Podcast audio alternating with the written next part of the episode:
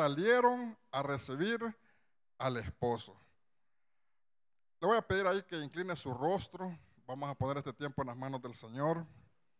Que sea el Espíritu Santo hablándonos, que sea Dios tomando control de todo, hermano. Padre, te alabamos, te bendecimos, Dios, exaltamos tu nombre. Te damos gracias, Dios, porque nos tienes en este lugar, Señor. Gracias, Dios, porque tu mano poderosa nos alcanzó, Señor. Gracias, Dios, porque nos has dado fuerza, Dios. Nos has dado, Señor, Padre, la oportunidad, Señor, de ser tus hijos, Dios. Gracias, Dios, gracias. Señor, te pedimos, Dios, en el nombre poderoso de Jesús, que seas tú tomando control de este tiempo, Señor. Padre, que lo que vaya a hablar, Señor, sea conforme a tu voluntad. Que lo que vaya a hablar, Señor, sea conforme a tu Espíritu Santo, Señor. Dios, te pedimos que seas tú, Señor, tomando el control de nuestras mentes, de nuestros corazones, Señor. Padre, si hemos venido cansados, Dios, si hemos venido agobiados, Dios, Padre, si hemos venido con cargas, Padre, te las entregamos a ti, Señor. Y Dios, te pedimos, Dios, que seas tú, Señor, tomando el control, Señor, de esta palabra, Señor. Padre, que esta palabra pueda caer en tierra fértil, Señor. Y sobre todo, Dios, que pueda producir frutos al ciento por uno, Señor. Te damos gracias, Dios, en el nombre poderoso de Jesús. Amén y amén. Este versículo, hermanos, es el, verso inicial de Mateo 25, donde habla de las diez vírgenes. Y, el verso anterior o el capítulo anterior, hermanos, que es el, verso, el, capítulo 24 de Mateo, es uno de los versos más utilizados por temas de escatología. Eh, es uno de los versos más utilizados cuando, cuando los discípulos en ese tiempo le preguntaron a Jesús, Jesús, ¿Y qué va a suceder en los últimos tiempos? Le dice. ¿Qué va a pasar en los últimos tiempos? ¿Qué va a suceder? Y ahí Jesús, hermanos, les empieza a decir a los, a, los, a los discípulos y les empieza a dar un, un sinnúmero de, de, situaciones que se iban a dar en los últimos tiempos. Y le dice ahí, van a haber guerras, rumores de guerra, eh, terremotos y tantas cosas, hermano. Y usted eh, en este tiempo que hemos estado, eh, se dará cuenta, hermano, de que, de que tantas cosas están sucediendo en el mundo. Eh, hay guerras, hermano, hay guerras por todos lados. No sé cuántos de aquí escucharon de un terremoto que hubo hace poco en, en Japón. Tantas cosas que están sucediendo. Y realmente, hermanos, es porque la venida del Señor está cerca. ¿Cuántos dicen amén? La venida del Señor, hermano, está más cerca que nunca. Y Dios nos llama, hermanos, a que nosotros nos preparemos, a que nosotros busquemos del Señor. Y fíjese que en esta, en esta parábola, hermanos, que habla ahí de, la, de las diez vírgenes, dicen que estas diez vírgenes venían a recibir al esposo y a la novia. Y en el pueblo de Israel, hermanos, cuando una persona o cuando, cuando una pareja se iban a casar, habían tres etapas, fíjese. La primera etapa, hermanos, era cuando había una, había un compromiso. Y ese compromiso de esa boda la hacían los padres, los padres de los que se iban a casar. Ellos hacían un compromiso. Luego había una segunda etapa, hermano, que era el desposorio, que le llaman. Y era donde los novios también hacían un compromiso entre ellos. Pero fíjese que me llama la atención, hermanos, que había una tercera etapa. Y esa tercera etapa, hermanos, duraba, dicen, aproximadamente un año después de que se habían comprometido. Y, esa, esa etapa, hermanos, dice que el esposo llegaba a recoger a la novia en un momento inesperado. Mire qué tremendo, mire cómo Dios, cómo Dios nos prepara y cómo Dios nos enseña. Dice ahí que cuando ya era el tiempo, hermanos, el novio o el esposo llegaba a recoger la novia, pero en un momento inesperado, que nadie se daba cuenta. Y, y mire lo que decía el verso 25.1, donde dice, salieron a recibir al esposo. Hermanos, en esta parábola que vamos a ver, que, vamos, que con ayuda del Señor, le vamos a pedir al Señor, al Espíritu Santo, que nos, que nos, que nos ayude en, estas primeras, en esta parábola las dos primeras etapas del, del compromiso de los padres, el compromiso de los novios, ya se había dado. Quedaba la etapa, hermanos, donde el novio iba a llegar a recoger a la, novia. Pero como dice aquí, era en un momento inesperado. Y fíjense que, que hablando de Jesús como el novio, la Biblia nos enseña, hermano, y nos muestra a Jesús y en el, en el, Nuevo Testamento y en el Antiguo Testamento a nuestro Dios como un esposo. Acompáñeme a Mateo 9:15. Mire lo que dice Mateo 9:15. ¿Acaso los que están de bodas tener luto entre tanto que el esposo está con ellos, pero vendrán los días cuando el esposo les será quitado y entonces ayunarán. Ahí los, los fariseos le empiezan a preguntar a Jesús, ¿y por qué tus discípulos no ayunan? Les? ¿Y por qué tus discípulos no ayudan? Y les dice Jesús, ¿acaso pueden los que, los que están de boda, dice, tener luto entre tanto que el esposo está con ellos? Jesús, hermanos, se menciona ahí como el esposo en el, Nuevo Testamento, pero mire, acompáñeme también en el Antiguo Testamento. Mire lo que dice eh, Isaías 54:5. Dice, porque tu marido es tu hacedor. Jehová de los ejércitos es su nombre y tu, y tu redentor, el Santo de Israel, Dios de toda la tierra será llamado. Mire aquí, hermanos, nuestro Dios, nuestro Dios se presenta como el esposo. Nuestro Dios, hermano, en toda la escritura se presenta como el esposo. Y por eso en esta parábola, hermano, de las diez vírgenes, el Señor nos deja un mensaje. Y el Señor nos está diciendo, hermanos, hay que prepararnos. El Señor, hermano, nos está alertando. El Señor nos está diciendo que hay que estar listos. Y mire lo que dice Mateo 25, 2. Hablando de las diez vírgenes. Mire qué tremendo lo que dice. Cinco de ellas eran prudentes. Algunas versiones, hermanos, en vez de prudentes dicen responsables.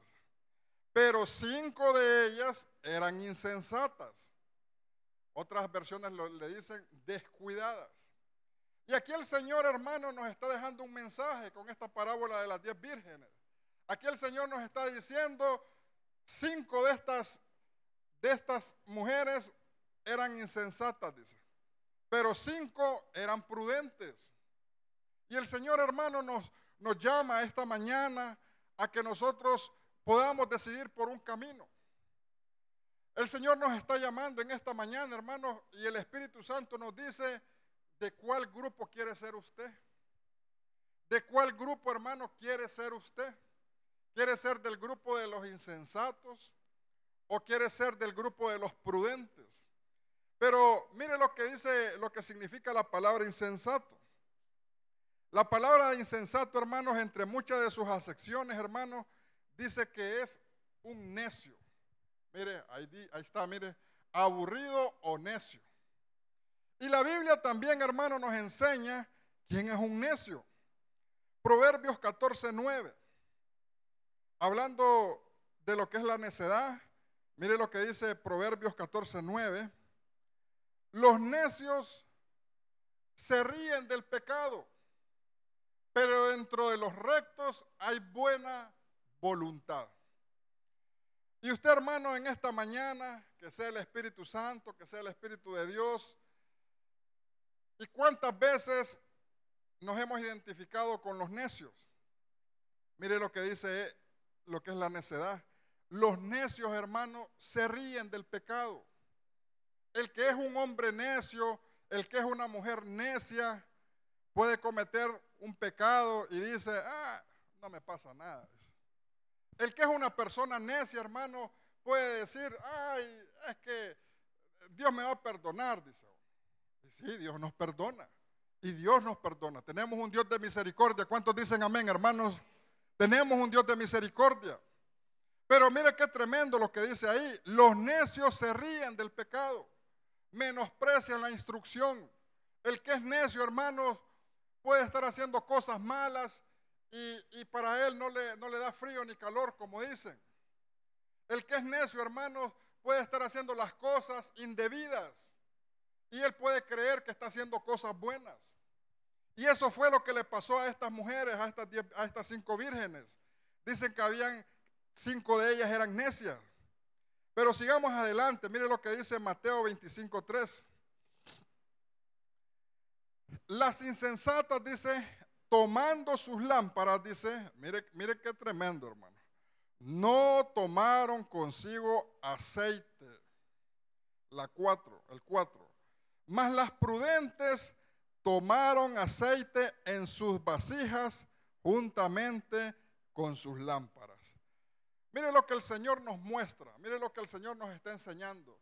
Dice que las insensatas, hermanos, ¿qué dice de las insensatas? Dice, no tomaron aceite. Las insensatas, hermanos, no tomaron aceite.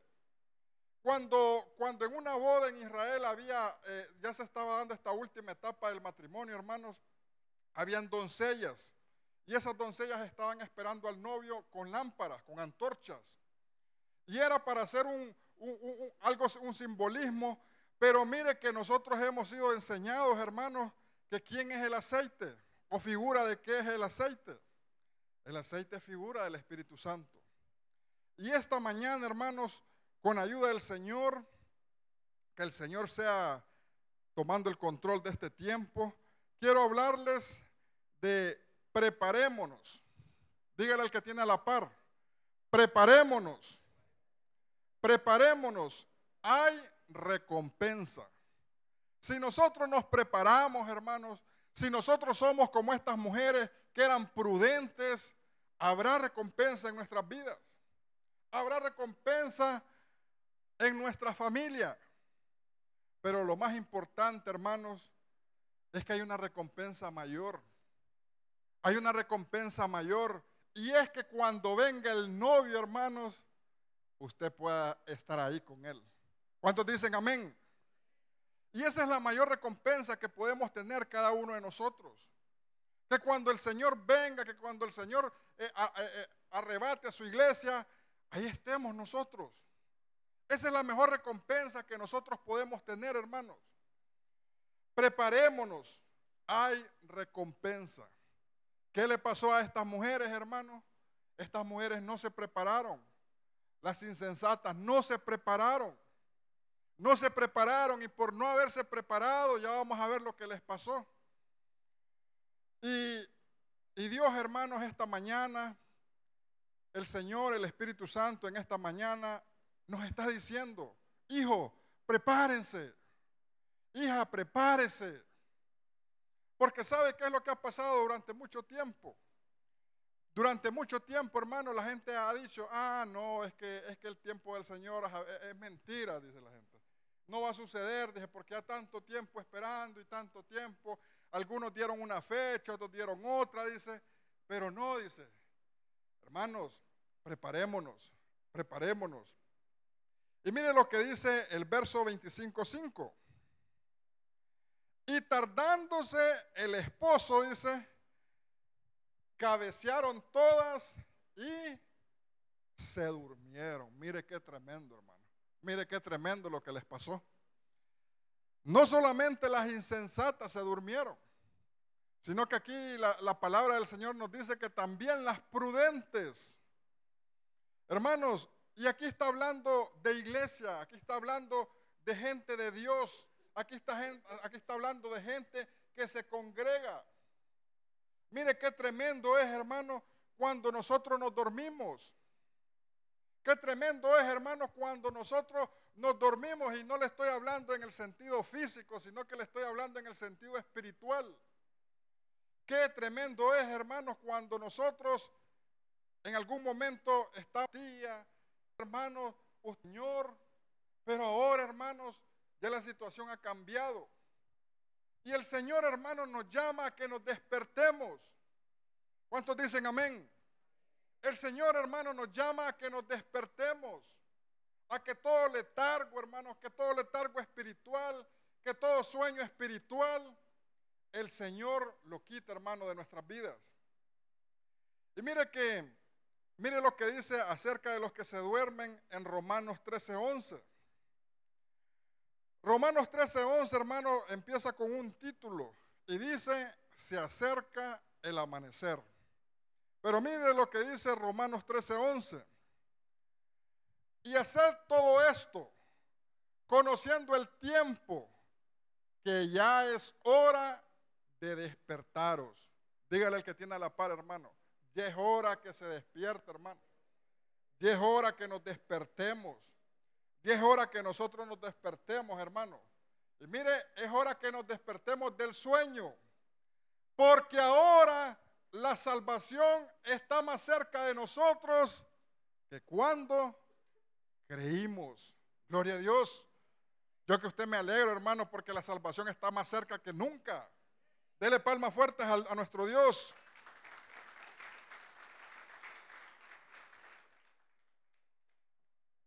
Mire lo que dice la Biblia, hermano. Porque ahora la salvación está más cerca de nosotros que cuando creímos. Hermano, cada día que pasa, cada día que, que, nosotros vivimos en esta, en esta tierra, es un día menos, es un día menos para estar delante del Señor. Y mire, sígame acompañando allá Mateo 25, 6 y 7. Y aquí, hermanos, ya vimos de que las, de que las vírgenes, no solamente las insensatas, sino que también las prudentes, hermanos, se habían dormido. Se habían dormido. Pero mire lo que dice Mateo 25, 6. Y a la medianoche dice, se oyó un clamor. Aquí viene el esposo. Salid a recibirle. Mire verso 7, mire lo que dice el verso 7. Entonces todas aquellas vírgenes se levantaron y arreglaron sus lámparas. Mire hermano, dice la Biblia en, esta parábola que las diez vírgenes, hermano, se habían dormido. Y a todos nos puede pasar, hermano, que nos durmamos, que por los afanes de esta vida, que, que por las situaciones difíciles, nos durmamos. Pero Dios, hermanos, en esta mañana nos dice, preparémonos, despertémonos. Y mire, hermano, que, que estas vírgenes se habían dormido. Pero ahora dice, entonces todas aquellas vírgenes, dice, se levantaron y arreglaron sus lámparas. Y mire que aquí cuando, cuando habla de arreglar, hermanos, está hablando de poner en orden. Estas mujeres se levantaron y pusieron en orden no solamente sus lámparas, sino que Dios nos llama y Dios nos dice en esta mañana, hermanos, que pongamos en orden, en primer lugar, hermanos, nuestras vidas. ¿Cuántos dicen amén? El Señor, hermanos, en esta mañana nos está diciendo que pongamos en orden delante del Señor, primeramente, nuestras vidas. Ponernos en orden, hermano, como personas.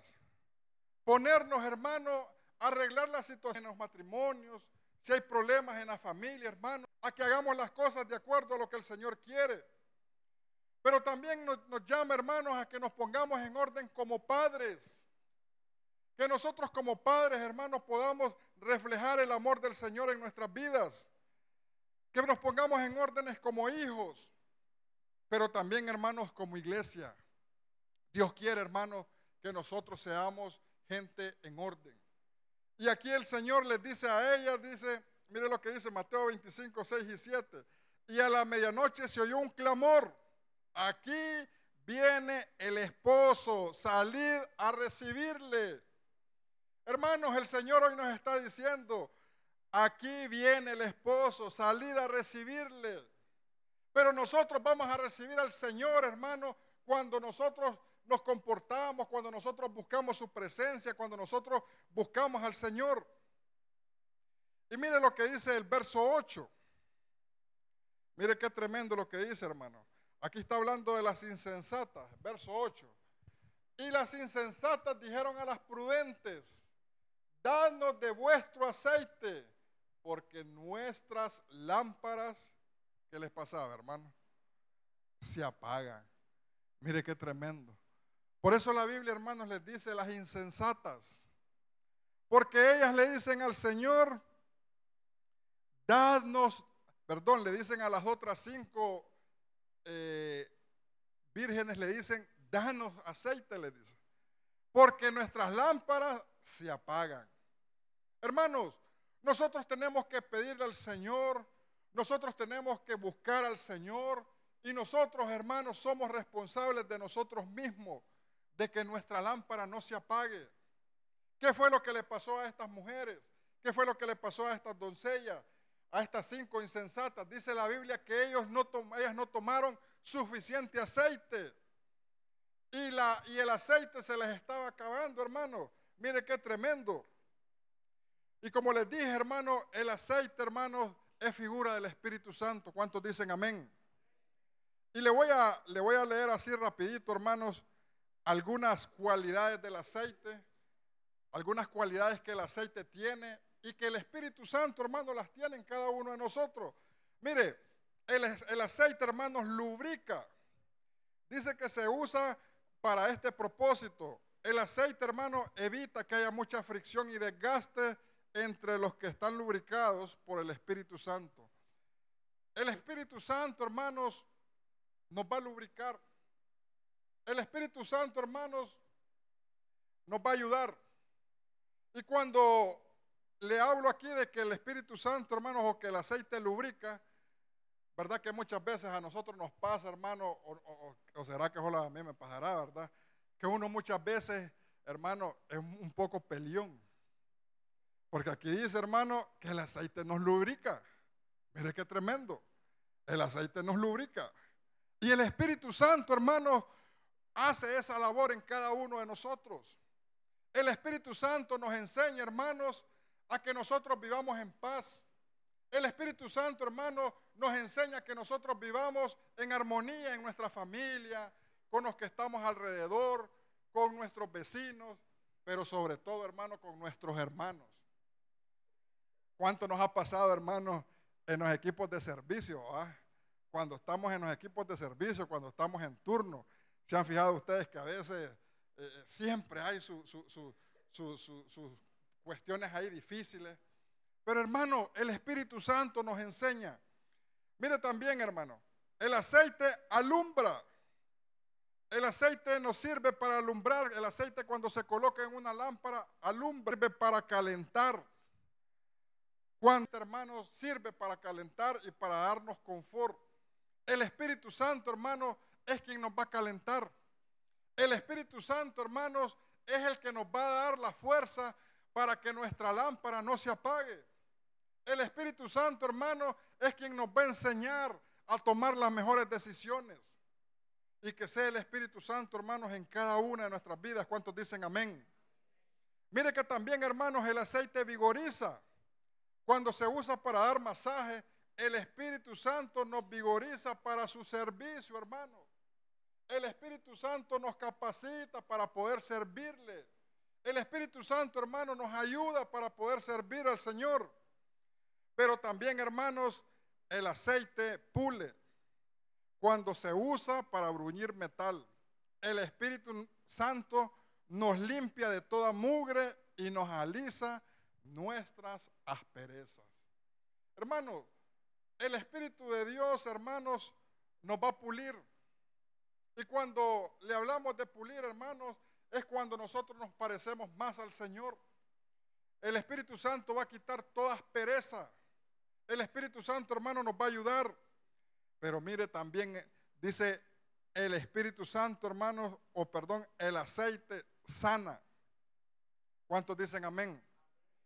el aceite sana y fue usado como tratamiento médico en tiempos bíblicos. Mire lo que dice Lucas 10:34. Mire lo que dice Lucas 10:34. Y Lucas 10:34, hermano, nos habla de la parábola del buen samaritano. Y acercándose, vendó sus heridas, echándoles aceite y vino. Y poniéndole en su cabalgadura, lo llevó al mesón y cuidó de él. Mire lo que hace el Espíritu Santo, hermano. El Espíritu Santo, hermanos, sana toda herida. Muchos de los que estamos acá, hermanos, venimos heridos por situaciones que se dieron en el mundo, por situaciones que, que nos pasaron cuando no estábamos en el Señor, por tanta cosa, hermano. Por situaciones difíciles hemos venido heridos. Pero el Espíritu Santo, hermano, sana toda herida. ¿Cuántos dicen amén? El Espíritu Santo nos sana, hermano. Y mucha de la debilidad, hermano, de la derrota y mucho del cansancio espiritual en nuestras vidas espirituales, hermano, es porque no estamos siendo constantemente llenos del Espíritu Santo. ¿Cuántos dicen amén? Amén. Ahora, estamos en el año de la recompensa, hermano. Dios ha puesto en nuestras autoridades espirituales de dedicar este año como el año de la recompensa. Pero vea usted, hermano, y le voy a pedir ahí que me acompañe a Mateo 25, 10 y 12. Mire lo que le sucedió a estas mujeres. Mateo 25, 10 y 12. Se lo voy a leer. Pero mientras ellas iban a comprar, dice, mire, porque aquí sucedió algo, hermano. Dice que cuando las insensatas no tienen aceite, cuando las cinco de ellas no tenían aceite, le dijeron a las otras que sí tenían, regálenos. Pero las otras eran inteligentes, hermano. Las otras le dijeron, no, hermanito, le dijeron, no le puedo dar de lo que Dios me ha dado. Ahorita le dije, mejor vaya, cómprele. Y estas mujeres, hermano, se fueron a comprar. Y mire lo que dice, pero mientras ellas iban a comprar, vino el esposo. Y las que estaban preparadas entraron con él a las bodas. Y esto sí es tremendo, hermano. Y se cerró la puerta. Mire qué tremendo. Y se cerró. Pero mientras ellas iban a comprar el dieras, ellas iban a comprar quiénes? Las insensatas, hermano las que no les importaba el pecado, las que se reían del pecado, las que eran necias, las que eh, cometían adulterio y como que sin nada, las que hacían tantas cosas, hermano, y como que sin nada. Y mire lo que dice, pero mientras ellas iban a comprar, ¿qué sucedió? Vino el esposo. Y las que estaban preparadas entraron con él a las bodas y se cerró la puerta. Mire qué tremendo, hermano. Mire la paga, hermano, para los que muchas veces actuamos como insensatos. Mire lo que, lo que sucede, hermano, cuando nosotros menospreciamos el pecado. Mire lo que sucede, hermanos, cuando nosotros nos reímos del pecado. Mire qué tremendo lo que sucedió. Estas mujeres, hermanos, estaban confiadas. Tal vez ellos han de haber dicho, ah, no, ya no vino el esposo, se ha tardado, ya, ya nos hemos dormido, tanto tiempo que ha pasado. Pero mire, dice, y se cerró la puerta. Verso 11. Después vinieron también las otras vírgenes diciendo, Señor, Señor, ábrenos. Mire qué tremendo. Las que se habían quedado afuera, hermano. Empiezan a tocar la puerta, empiezan a tocar la puerta y le empiezan a decir, Señor, Señor, ábrenos. Pero mire qué tremendo, hermano. Mire lo que dice el 12.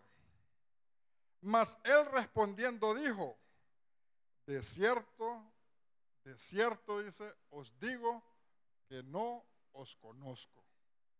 Mire qué difícil, hermano. Qué, qué tremendo puede ser esta situación en la que cuando venga el Señor, hermanos, el Señor nos haya haciendo cosas que no se deben hacer y la puerta se cierra. Hermano, y cuando esta puerta se cierra, hermanos, no se puede volver a abrir. Y cuando habla de esta puerta, hermanos, la Biblia está hablando de la muerte. Vea usted lo que sucedió en, Lucas 16, 23 y al 26. Ahí solo, ahí anótelo. La historia de Lázaro, hermano.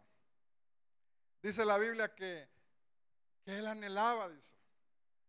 Él anhelaba, el rico, el rico anhelaba estar donde estaba Lázaro, pero él no pudo, porque había una gran cima entre ellos.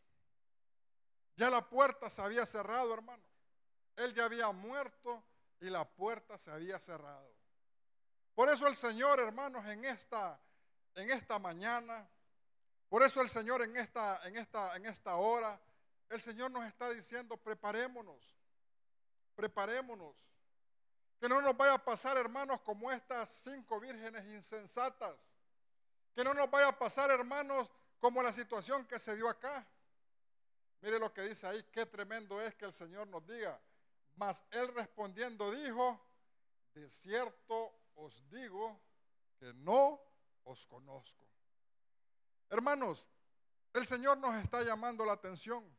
El Señor en esta mañana nos está diciendo, preparémonos, busquemos del Señor. Pero mire lo que sucedió, hermanos, con la recompensa para las prudentes. Mateo 25, 13.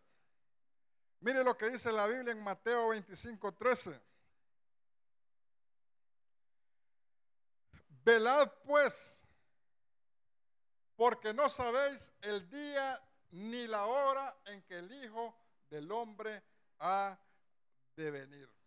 Hermanos, el Señor nos está diciendo y nos está diciendo, preparemos hermanos, no creamos que porque hoy cometimos algo indebido y mañana también lo vamos a hacer y también lo vamos a seguir haciendo.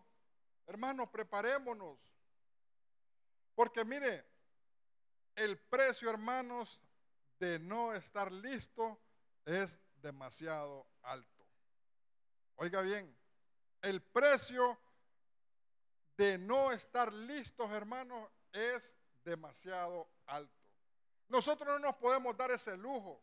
Nosotros no podemos decir, eh, no, hoy, me voy a dar una libertad. Hoy voy, a, hoy, voy a escuchar tal cosa. Hoy voy a ir a tal lugar que no es, que no es, que no es bueno. Nosotros, hermanos, no nos podemos dar ese lujo. Nosotros no lo podemos hacer porque vea usted lo que le pasó a estas mujeres. A estas mujeres, hermanos, la puerta se les cerró. La puerta se le cerró. Y lo más tremendo de todo esto, hermanos, es que cuando ellas vienen y tocan la puerta, el Señor les dice, no las conozco, no las conozco. Y mire qué tremendo, hermanos, porque esta parábola, estas mujeres eran mujeres de iglesia, eran, eh, eh, eran, eran, eran mujeres que conocían del Señor. Pero el Señor les dice, no las conozco, no las conozco. Pero vea usted, hermanos, que el Señor en este año de la recompensa, Dios tiene grandes cosas para cada uno de nosotros. ¿Cuántos dicen amén? Dios tiene grandes cosas para cada uno de nosotros. Y Dios quiere recompensar, hermanos, el tiempo que usted le ha dado al Señor. Dios va a recompensar, hermanos, esos esfuerzos que usted ha hecho delante del Señor. El Señor lo va a hacer. ¿Cuántos dicen amén? Acompáñame a Apocalipsis 3.5. Mire lo que dice Apocalipsis 3.5, hermanos. Es Jesús hablándole a las iglesias. Y dice, mire, mire qué recompensa esta. El que venciere será vestido de vestiduras blancas y no borraré su nombre del libro de la vida y confesaré su nombre delante de mi Padre y delante de sus ángeles. Mire qué, qué diferente es con aquellas vírgenes, hermanos, que les dice, no las conozco. Mire lo que dice acá. Al que venciere, dice, será vestido de vestiduras blancas. Y no borraré su nombre del libro de la vida.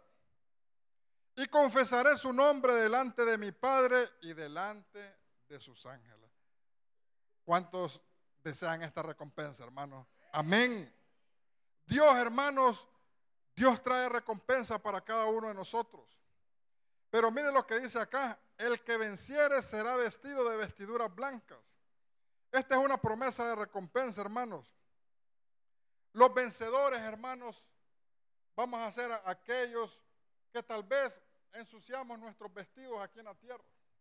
Y cuando habla de ensuciar nuestros vestidos, hermanos, habla de que, de que en algún momento anduvimos en pecado, que en algún momento anduvimos haciendo cosas indebidas, pero que Dios en su misericordia y en su amor nos limpió. Y Dios, hermanos, nos limpió y Dios nos ha puesto en lugares de príncipe. Hermanos, dice aquí que el Señor nos pondrá vestiduras blancas. Mire qué tremendo. Y usted, hermanos, puede, puede ser que se haya ensuciado en esta vida. Puede ser que hayamos cometido pecados. Puede ser, hermanos, que nos hayamos, como dicen, como el hijo pródigo, hayamos estado en los cerdos, hayamos estado en situaciones difíciles. Pero Dios, tenemos un Dios, hermano, que nos perdona. Él es un Dios de misericordia para limpiar si nosotros nos disponemos. Y también dice, Él confesará nuestro nombre delante del Padre. Mire qué tremenda recompensa, hermano.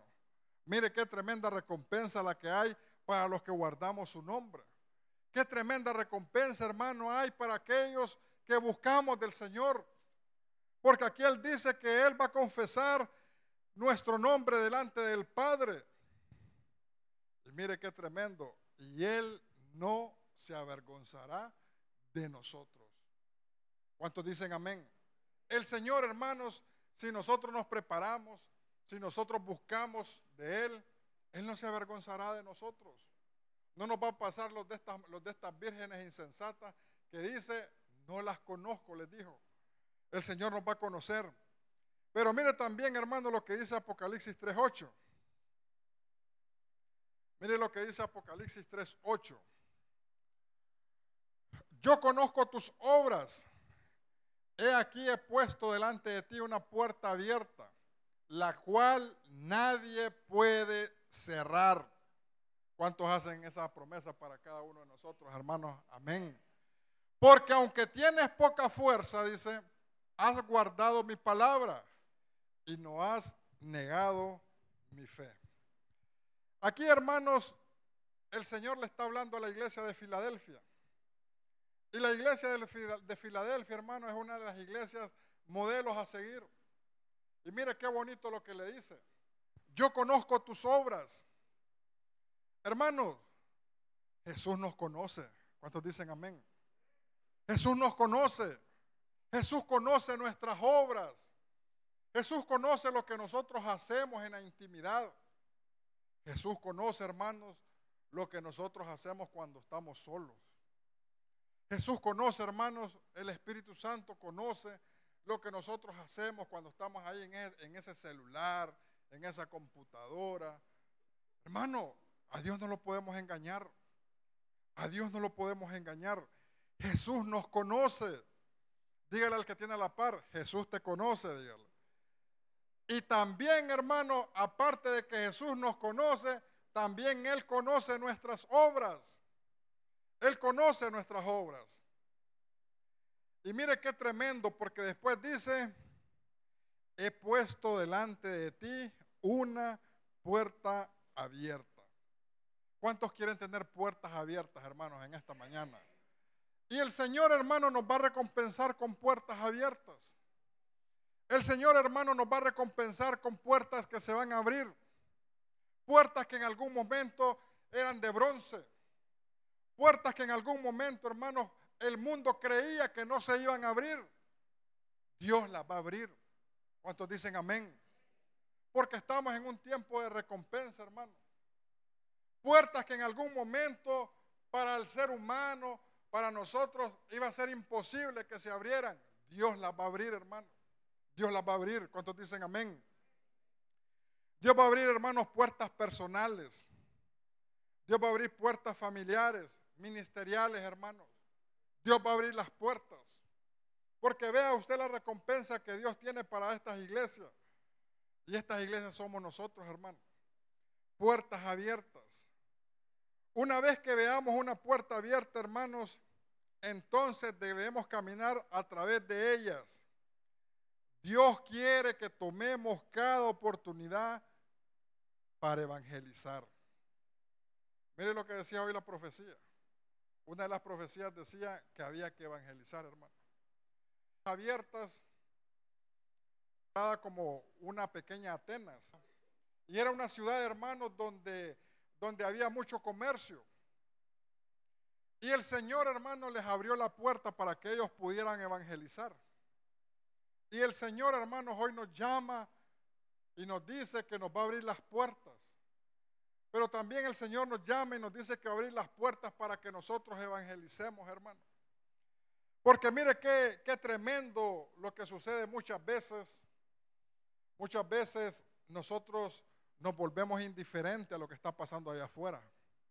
Muchas veces nosotros nos venimos y nos enfrascamos o, nos olvidamos de lo que está sucediendo afuera. Y hay necesidades, hermano. Hay necesidades. Hay necesidades de Dios. Y Dios nos llama a que nosotros en cada momento que el Señor nos abra la puerta podamos dar una palabra del Señor. Porque muchas veces nosotros, hermanos, nos volvemos indiferentes. Nos volvemos, como quien dicen, insensibles a lo que pasa a, a nuestro alrededor. Puede ser que tengamos compañeros de trabajo, hermanos, y que, como dicen, somos cristianos a la secreta. Ni nos conocen que somos cristianos ni nada, hermano. ¿Verdad que ha sucedido eso?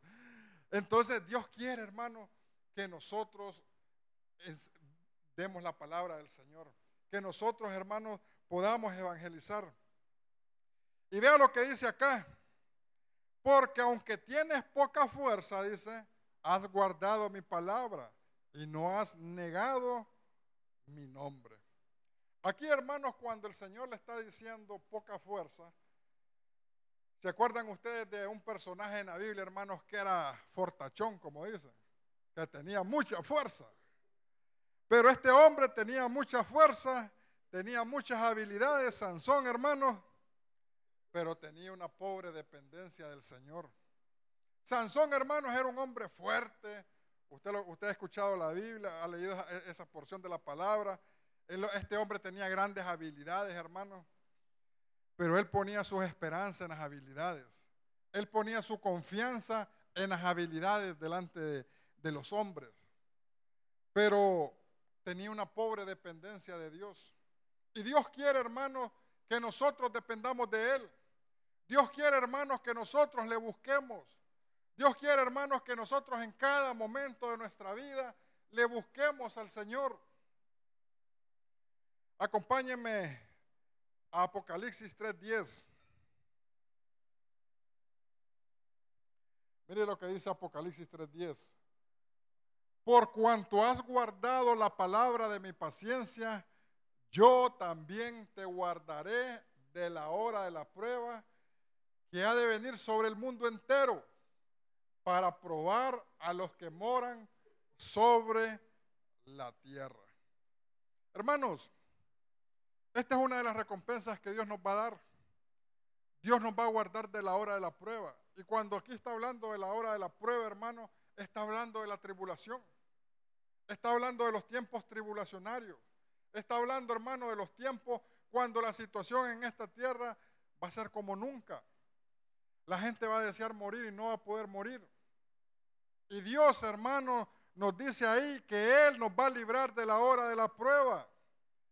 Si nosotros buscamos del Señor, si nosotros, hermanos, le buscamos, si nosotros, hermanos, hacemos su voluntad, el Señor nos va a guardar de la hora de la prueba. Pero mire que también lo que dice, habla sobre los moradores de la tierra. Hermano, ¿quiénes son los moradores de la tierra? son los que no creyeron. Usted y yo, hermanos, sí vamos a recibir esa, esa Señor, hermano.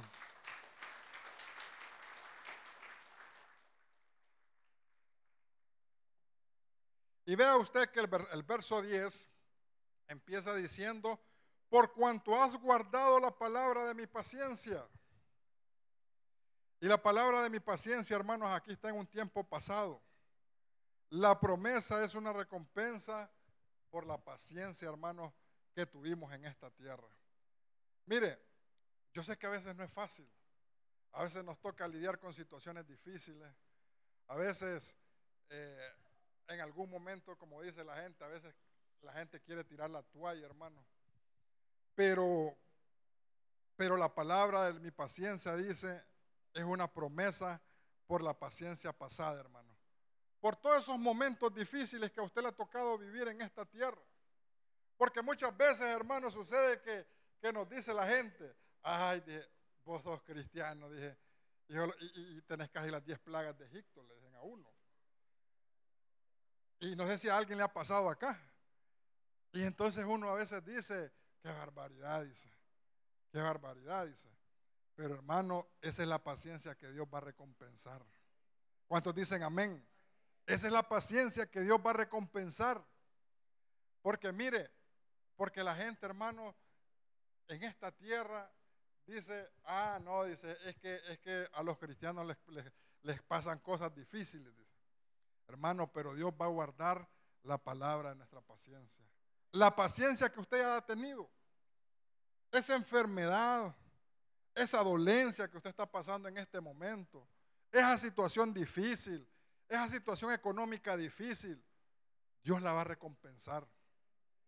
Cuando usted no se aparte del Señor, tal vez esa situación difícil con algún hijo, con alguna hija, y usted, eh, cualquiera le podría decir, no, déjalo que se vaya. Pero usted ora, usted busca del Señor, y esa es la palabra, de la, esa es la paciencia de la que Dios está hablando. Dios, hermanos, nos va a guardar. Dios nos va a bendecir. Y Dios, hermano, tiene grandes cosas para cada uno de nosotros. ¿Cuántos dicen amén? Y vea usted lo que dice. Apocalipsis 3:11. Mire lo que dice Apocalipsis 3:11. Pronto regresaré Sigue creyendo fielmente en mí y así nadie te quitará, ¿qué dice? Tu premio. Pero también premio es sinónimo de recompensa, hermano. Mire lo que dice ahí, pronto regresaré.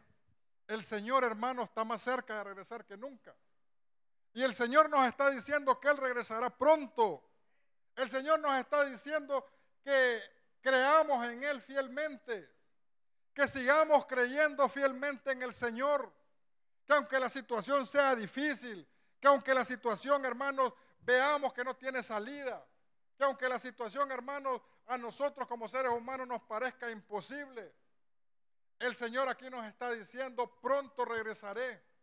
Sigue creyendo, sigue creyendo, hermano. Siga creyendo, hermana. No, no, no, no abandone lo que Dios ha, puesto en su vida. Sigamos creyendo, hermanos. Sigamos creyendo fielmente en el Señor y así nadie nos quitará la recompensa. Mire qué tremendo. Así nadie nos quitará la recompensa, hermano.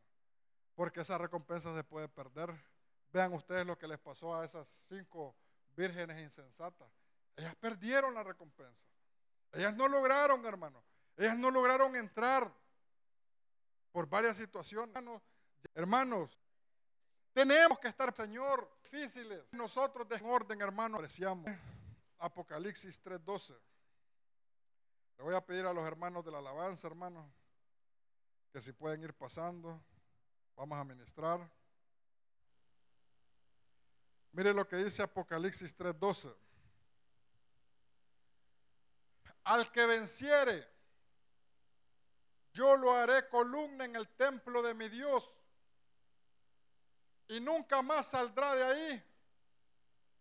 Y escribiré sobre él el nombre de mi Dios y el nombre de la ciudad de mi Dios, la nueva Jerusalén,